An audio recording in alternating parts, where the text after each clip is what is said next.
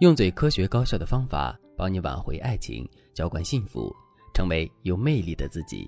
大家好，这里是飞哥说爱。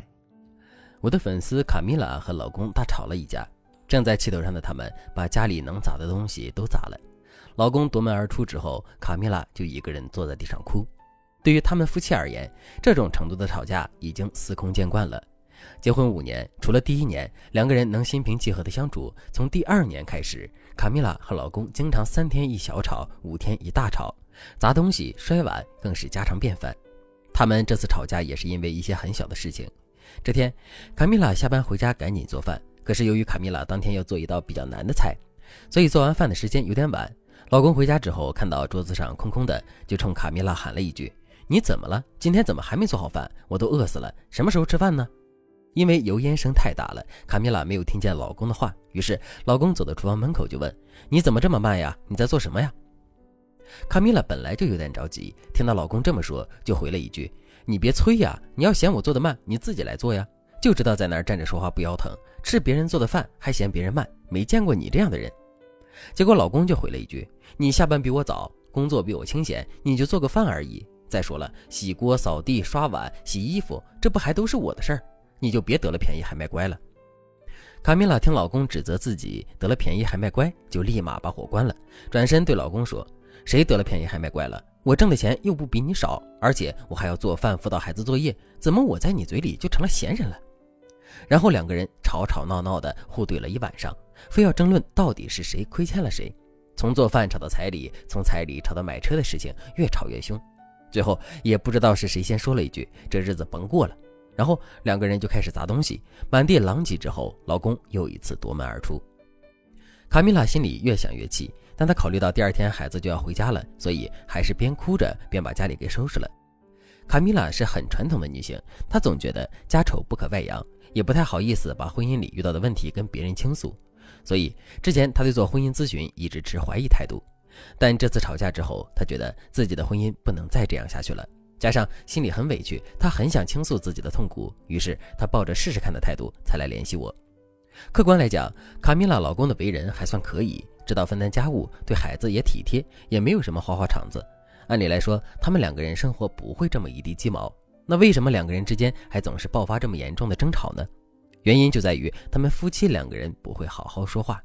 比如，卡米拉晚上回来要给孩子辅导作业，本来她觉得是太累了，想让老公帮自己。但是话从嘴里说出来就变成了：孩子是我一个人的吗？你这个爸爸是怎么当的？你要是不管他，让孩子跟着我姓得了。再比如说，有时候卡米拉做饭的时候想让老公搭把手，他就会说：“你是家里请来的大爷吗？看到我这么忙就不能上来搭把手吗？”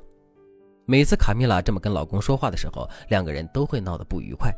尽管卡米拉本心并不坏，也不是刻意想找茬。但是不正确的说话方式会在日积月累的岁月里加深夫妻之间的嫌隙，这足以毁掉一段婚姻了。如果你在婚姻中发现自己经常莫名其妙的发脾气，但是每次和伴侣吵架之后你们又会后悔，那说明你和伴侣的感情基础还是很牢固的，只是由于你们双方的沟通能力和表达能力比较差，所以影响了你们的感情。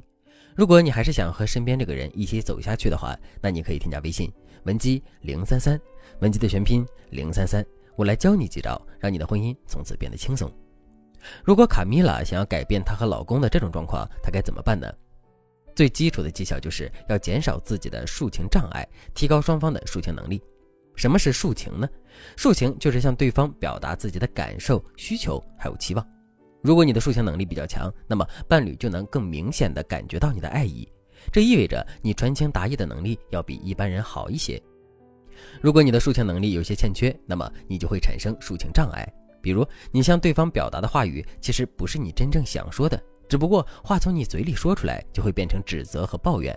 这样的人呢，我们通常说他是刀子嘴豆腐心。受到传统观念的影响，中国人在感情方面一直比较含蓄保守，这导致我们非常不重视自己的抒情能力。一旦我们遇到让自己不高兴的事情，都不知道怎么妥善的处理情绪，就会以吵架的方式向伴侣发泄。所以，我们总是那个被情绪牵着鼻子走的人，总是说一些言不由衷的话，去破坏我们和伴侣的关系。可实际上，我们只要学会正确的向伴侣传情达意，很多矛盾都会迎刃而解。那我们该如何提高抒情能力呢？首先，我们要学会分辨自己的情绪。如果你在公司受了一些气，回到家之后，老公随意的一句追问，都有可能导致你的情绪爆发。这时候，你就可以思考一件事情：在伴侣没有说这句话之前，我的情绪是好是坏？在伴侣没有说这句话之前，我因为什么事儿感到不愉快？如果这些情绪是外在环境带来的，那么就与伴侣无关，所以我没有理由对伴侣发脾气。其次，当我们分辨了情绪之后，我们就要学会表达情绪。如果你本来就情绪不佳，但是伴侣的话语和行为还是进一步刺激了你的情绪，你要学会告诉伴侣你情绪不佳，但是与他无关，并且你可以直接告诉他，他现在所说的这句话加剧了你的不安情绪。具体话术是这样的：我今天心情很不好，因为公司发生了一些事情，所以我的情绪很不稳定。你刚才说的那句话让我更难过了。我不是冲着你发火，但是我真的很难过。你可不可以抱抱我呀？类似的话术既可以帮助你分辨负面情绪，还能帮助你在一定程度上化解负面情绪，也避免了你和伴侣的争吵。最后，你可以给伴侣安排一个任务，你可以告诉他：“我希望下次我情绪不好的时候，你还可以用这样温柔的方式抚慰我，这样我会觉得很舒服，也会感激你的温柔。”这句话就是典型的引导话术。你不要告诉对方他应该怎么做，而是要告诉对方你希望他怎么做。两种表达给男人的感受是完全不同的，男人回报给你的爱意也会完全不同。当然，提高抒情能力、减少抒情障碍的方法还有很多，刚才讲的只是其中一种。如果你想全方位修复婚姻关系，让自己的后半生变得轻松愉快的话，那你可以添加微信文姬零三三，文姬的全拼零三三，让我来帮助你实现幸福愿望。好了，今天的内容就到这里了，感谢您的收听。您可以同时关注主播，内容更新将第一时间通知您。你也可以在评论区与我留言互动，每一条评论、每一次点赞、每一次分享，都是对我最大的支持。我们下期再见。